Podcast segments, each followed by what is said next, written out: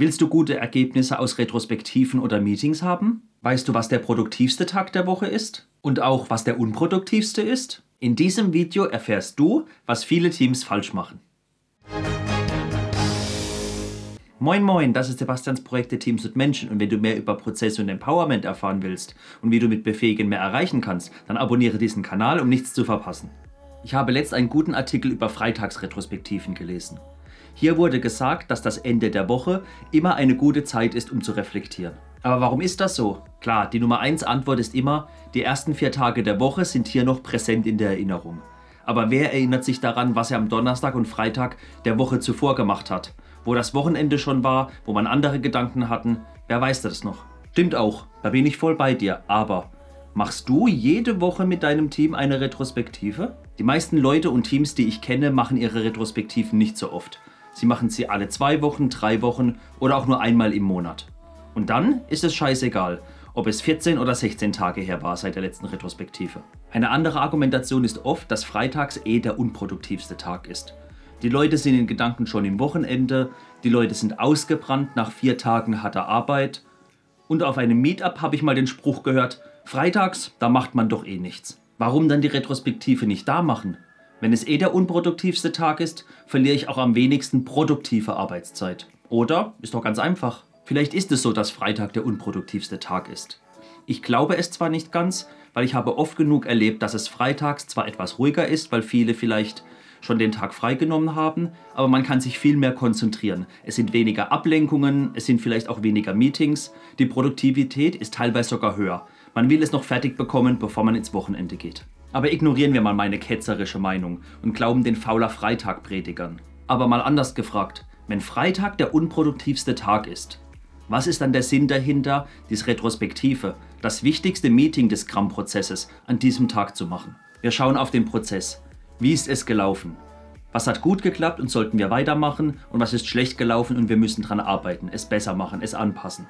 Wenn wir auf das gute alte Inspect in den Debt schauen, machen wir das Inspect, wenn der halbe Raum schon schläft, auf sein Handy schaut oder gedanklich bereits schon im Wochenende ist. Da kann ja nur was ganz Tolles rauskommen dabei, oder? Wenn eh niemand mitmacht, geht jede Entscheidung direkt durch. Aus diesem Grund müsste ich dir dann empfehlen, mach es nicht an einem Freitag. Aber was ist mit dem Montag zum Beispiel? Können wir den Montag benutzen? Oder ist es da so, dass die Leute noch verkadert vom Wochenende sind? Sie sind noch völlig verschlafen, weil, oh, jetzt kann ich nicht mehr ausschlafen, ich musste ja früh aufstehen, um zur Arbeit zu kommen. Oder, oh, es sind so viele Sachen über das Wochenende angelaufen, am Montagmorgen habe ich eh keine Zeit. Ich bin zwar im Meeting, aber gedanklich bin ich schon ganz, ganz woanders. Und wenn wir schon dabei sind, das betrifft nicht nur die Retrospektive, das betrifft jedes einzelne Meeting. Wenn die Leute nicht dabei sind, kannst du das Meeting auch gleich lassen. Weil wie kann ich ein Meeting zu einem Zeitpunkt machen, an welchem ich gar nicht erwarte, dass ich Ergebnisse bekomme?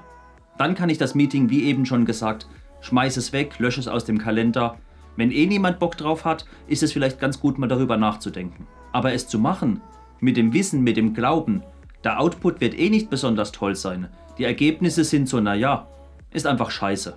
Dann lass es lieber ganz. Aber immer noch angenommen, es gibt diese unproduktiven Tage. Warum schiebe ich dann auf diese Tage nicht Aufgaben, welche kein Gehirnschmalz benötigen? Die simplen Fließbandaufgaben, wo ich nicht viel nachdenken muss, einfach nur Fleißarbeit. Die kann ich das super machen. Kopfhörer auf, und loslegen. Einfach abschalten, weghauen, fertig ist die Sache. Und dann ist der Tag auch schon rum. Aber noch wichtiger, ich schiebe gar nichts. Lass die Leute entscheiden, was Sinn macht. Sie können am besten einschätzen, wie es mit ihrer Motivation, ihrem Körper nach dem Kater und ihrem Geist aussieht. Sind Sie gerade motiviert? Macht es Spaß? Sehen Sie einen Sinn daran? Oder sind Sie gerade in Gedanken eh wo ganz, ganz anders und passen nicht auf? Sie wissen es am besten. Und die Voraussetzung ist wie immer nur, dass die Leute Bescheid wissen. Was muss gemacht werden? Was ist das Ziel? Bis wann sollen wir es machen? Was sind die Rahmenbedingungen? Die Transparenz. Die gute alte Transparenz. Und das ist die Aufgabe herzustellen, dass jeder Bescheid weiß, was ist die Erwartungshaltung, was wird benötigt. Jeder hat einen Durchblick und hat kein Inselwissen. Das weiß nur der, das weiß nur der, sondern das Team weiß es. Oder jeder Involvierte in dem Meeting und um mal richtig stark die Ketzerwelle zu reichen. Tolle Retrospektiven sind wichtig und toll, aber das Ziel sollte sein, dass die Themen angesprochen werden, wenn sie auf den Tisch kommen, wenn sie relevant sind und nicht erst, wenn Freitag oder Montag ist. Und hat mein Video dir gefallen, dann würde ich mich freuen, wenn du mir einen Daumen nach oben hinterlässt und abonniere meinen Kanal, damit du nichts über Prozesse und Empowerment verpasst.